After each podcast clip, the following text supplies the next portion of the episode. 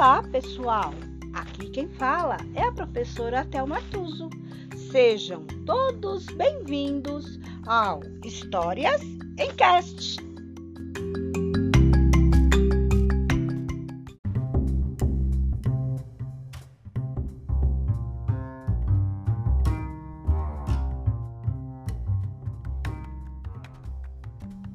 História de hoje: Peter Pan. Autor James Mateu Barry.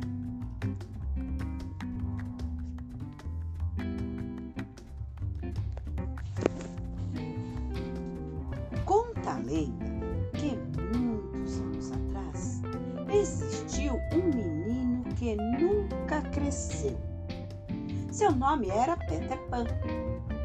Ele na terra do nunca e sua melhor amiga era uma fadinha que cabia na palma da mão, chamada Sininho. Sininho tinha asinhas e um pó mágico que fazia qualquer um voar como ela. E era assim que os dois passeavam ao redor do mundo, voando, vendo tudo lá de cima numa dessas viagens, desceram em Londres, Inglaterra, para ver de perto as luzes da cidade. Era noite com lua cheia.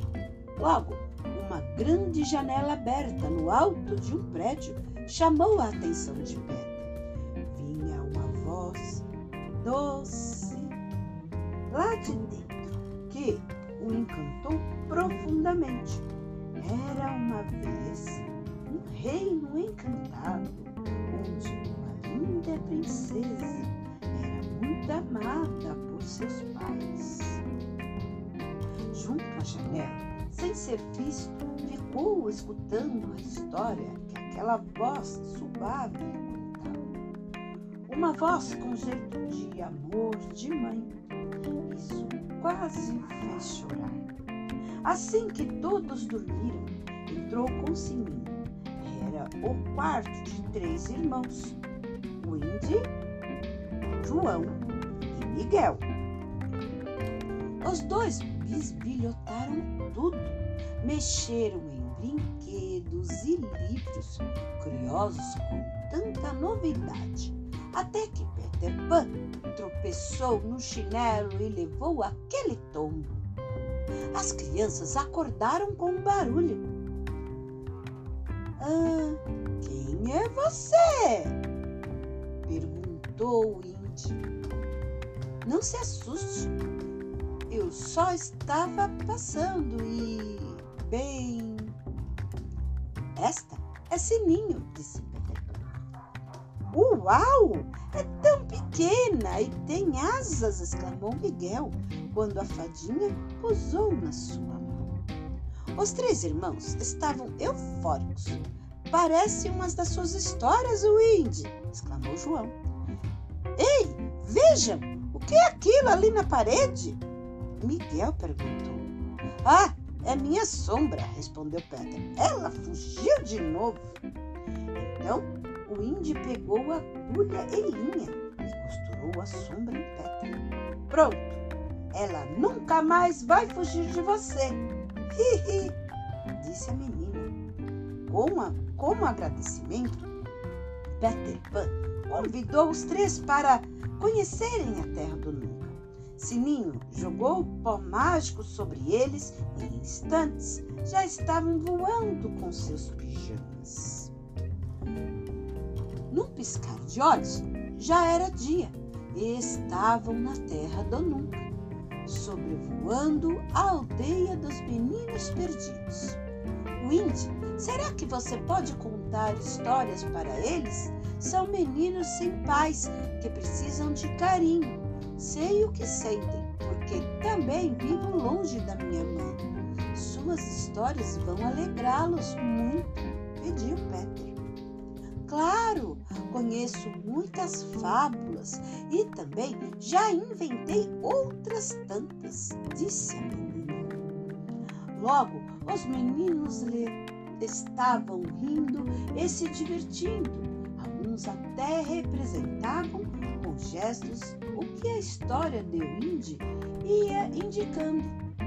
Também João e Miguel estavam contentes. Os dois exploraram a ilha voando com Peter, fazendo manobras e sentindo o vento em seus rostos. Mas Peter Pan avisou: Aquele ali é o navio do capitão Gancho. Não vamos nos aproximar muito. Quem é ele? Quis saber o Miguel. Gancho vive criando confusão. Já lutamos e venci. Quando ele apitou a princesa dos índios. Mas Peter Pan não sabia que o capitão Gancho já estava vigiando os três irmãos. Na terra do nunca sempre era dia, por isso não havia dificuldade em segui-los. O que ele queria era sequestrar Indy, João e Miguel para obrigar o seu inimigo a vir salvá-los. Gancho até elaborou um plano. Esperou que todos dormissem, cansados por tantos passeios e atividades com os amigos novos. Então, pegou as três crianças que ainda dormiam e as levou para o navio. Amarrados a um mastro bem à vista, os três acordaram assustados. Os meninos choravam e o Indy tentou consolá-los.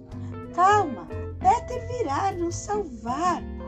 Gancho ameaçava jogá-los ao mar apenas para deixar os meninos com mais medo. Depois soltava as gargalhadas. Logo, Peter Pan apareceu. Oba! Peter! Estamos aqui! Miguel gritou. Nunca ele tinha ficado tão zangado como naquele momento. Gancho! Desta vez passou dos limites, pensou.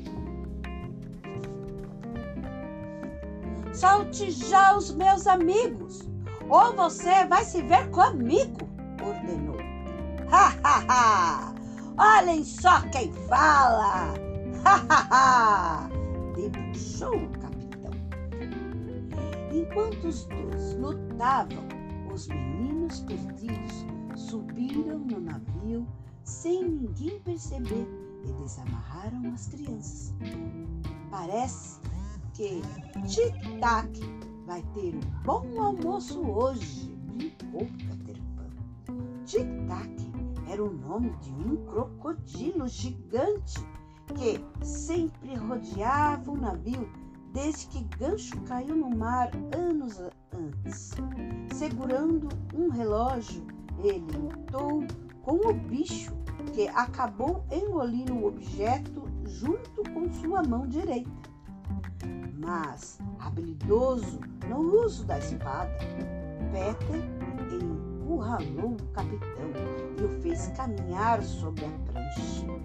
Gancho se desequilibrou e acabou caindo sozinho. Se ele sobreviver ao crocodilo, ninguém sabe, mas o certo é que não houve mais batalhas ou lutas na terra do Nunca.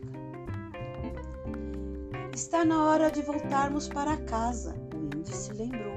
Sim, estou com saudades da mamãe, completou João.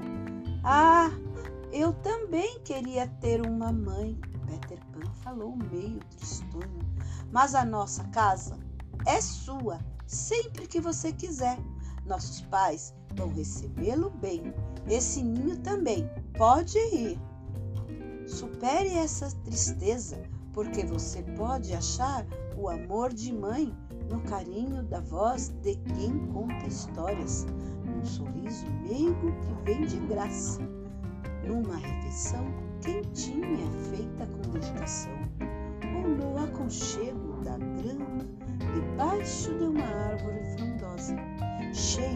paz, consolou o índio. Puxa, você tem toda a razão. Suas palavras me fizeram muito bem. Meus amigos, vou levá-los de volta e sempre que quiserem poderão voltar, disse Peter. Assim, com o chapeuzinho da fadinha, todos voaram de volta para casa. Talvez com o sono acordassem sem saber se aquilo tudo tinha mesmo acontecido. Mas não importa, todos aprenderam a lição e viveram momentos que guardarão para sempre.